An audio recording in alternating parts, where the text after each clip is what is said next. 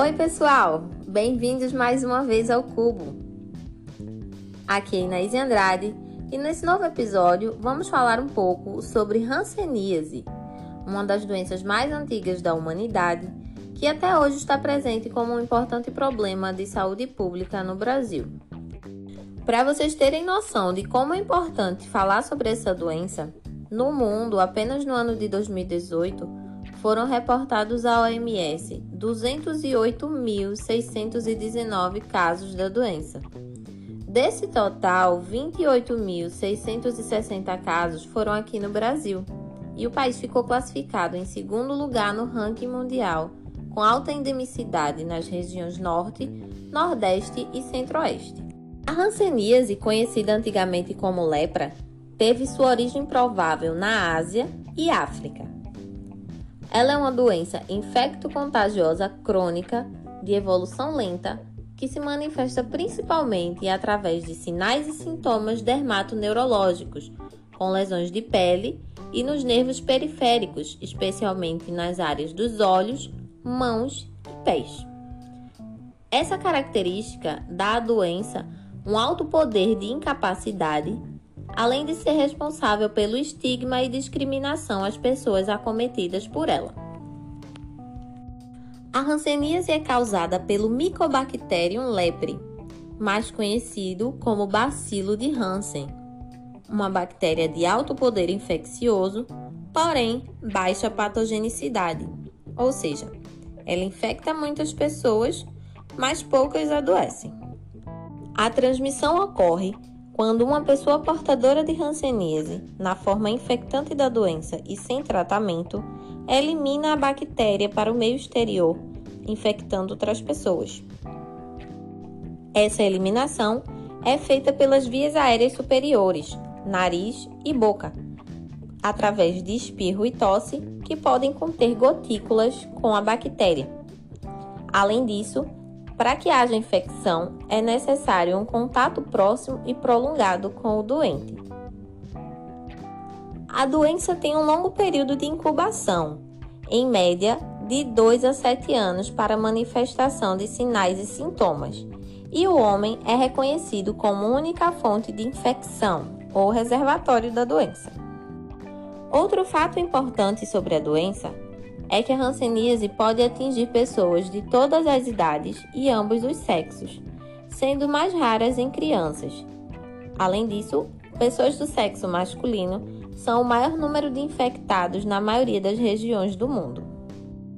Os sinais e sintomas dermatológicos se manifestam através de lesões de pele que apresentam diminuição ou ausência de sensibilidade. As mais comuns são manchas pigmentares, manchas esbranquiçadas, manchas em forma de placa que se estendem pela superfície da pele por vários centímetros, infiltração, que é o aumento da espessura e consistência da pele, às vezes acompanhada de vermelhidão discreta e inchaço, e nódulo, que é uma lesão sólida bem marcada, com 1 a 3 centímetros de tamanho, elevada ou não podendo também ser mais difícil de palpar e menos visível. É importante ressaltar que essas lesões ocorrem em qualquer região do corpo e todas as lesões apresentam alteração na sensibilidade, diferenciando elas de lesões causadas por outras doenças dermatológicas. Já os sinais e sintomas neurológicos são decorrentes de processos inflamatórios dos nervos periféricos, as chamadas neurites, que se manifestam através de dor e espessamentos desses nervos, perda de sensibilidade nas áreas inervadas por eles, principalmente nos olhos, mãos e pés, perda da força dos músculos inervados por esses nervos, principalmente nas pálpebras e nos membros superiores e inferiores. A neurite geralmente se manifesta de forma aguda, junto com dor intensa e inchaço.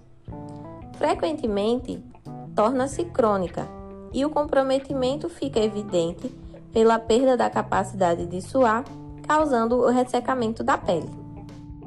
Há também a perda de sensibilidade, causando dormência e perda de força muscular, além da paralisia nas áreas inervadas pelos nervos comprometidos.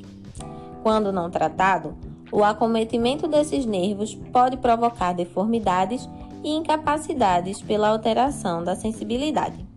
O diagnóstico da hanseníase é realizado através do exame clínico, onde se busca os sinais dermatoneurológicos da doença, como as lesões ou áreas da pele com alterações de sensibilidade ou o comprometimento de nervos periféricos com alterações sensitivas e ou motoras. Também pode ser feito o diagnóstico laboratorial através da baciloscopia, que é um exame microscópico que observa o bacilo de Hansen diretamente nos esfregaços de raspados das lesões hansênicas, quando houver. Através do diagnóstico, o paciente pode ser classificado como paucibacilares, se tiver até 5 lesões de pele, ou multibacilares, com mais de 5 lesões. E essa é uma classificação muito importante para fins de tratamento. Pois é, pessoal, a hanseníase tem tratamento e o mais importante, tem cura.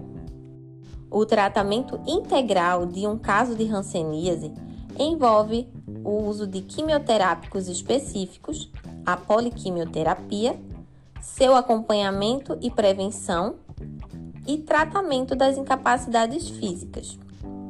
No Brasil, o Sistema Único de Saúde disponibiliza esse tratamento e acompanhamento em unidades básicas de saúde e de referência. A poliquimioterapia é uma associação de antimicrobianos recomendados pela OMS. Os medicamentos são tomados em doses mensais, sendo a primeira acompanhada do profissional de saúde e as demais o paciente toma sozinho em casa. Algo muito importante é que logo no início do tratamento encerra-se o ciclo de transmissão da hanseníase. A alta do paciente por cura é dada após a administração do número de doses indicados pelo esquema terapêutico dentro do prazo recomendado. Esse tratamento pode durar cerca de 6 até 18 meses.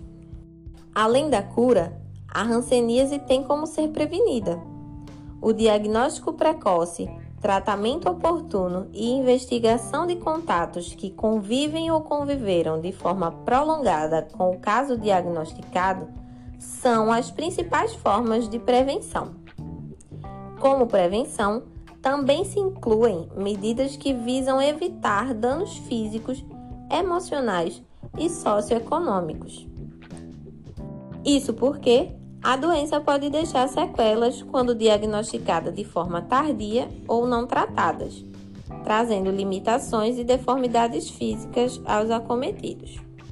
A hanseníase faz parte da Lista Nacional de Doenças Compulsórias do Brasil, sendo obrigatório que os profissionais de saúde reportem os casos ao Sistema Nacional para que seja possível identificar diferentes padrões de ocorrência da doença, áreas de maior vulnerabilidade e as fragilidades na vigilância dessa endemia no Brasil.